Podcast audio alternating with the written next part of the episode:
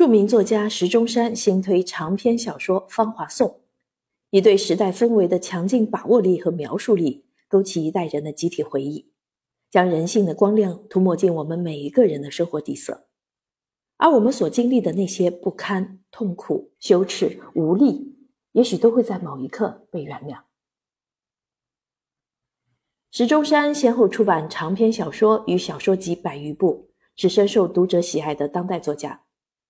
在近四十年的文学创作生涯中，他的写作素材似乎取之不尽、用之不竭。他的小说《父亲进城》改编为电视剧《激情燃烧的岁月》，引起轰动。此后又有大量小说被改编为影视作品，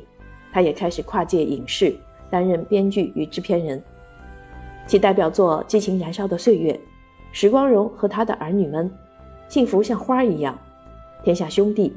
军歌嘹亮》《大陆小岛》等，曾获中宣部五个一工程奖、飞天奖、金鹰奖、北京市政府文学艺术奖等各种奖项。在新作《芳华颂》中。石钟山再次将笔触投向军人群体，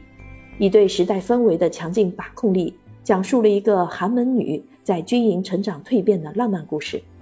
挖掘出了军旅生活中人物丰富的生命情态和心灵世界。主人公董红梅的父亲在战争结束后因伤残离世，母亲在他三岁时又神秘的人间蒸发。悲惨的人生境遇预示着他的成长之路将会崎岖不平。峰回路转，董红梅成了众人眼中的高干子女，她也因此从永无出头之日的苦局中走出了一条绝杀之路。凭借着高干子女的身份，嘉奖、提干、进京等各种好事纷至沓来，而这一切竟全都源自一个天大的误会。董红梅的人生之路洒满了令人动容的情谊，《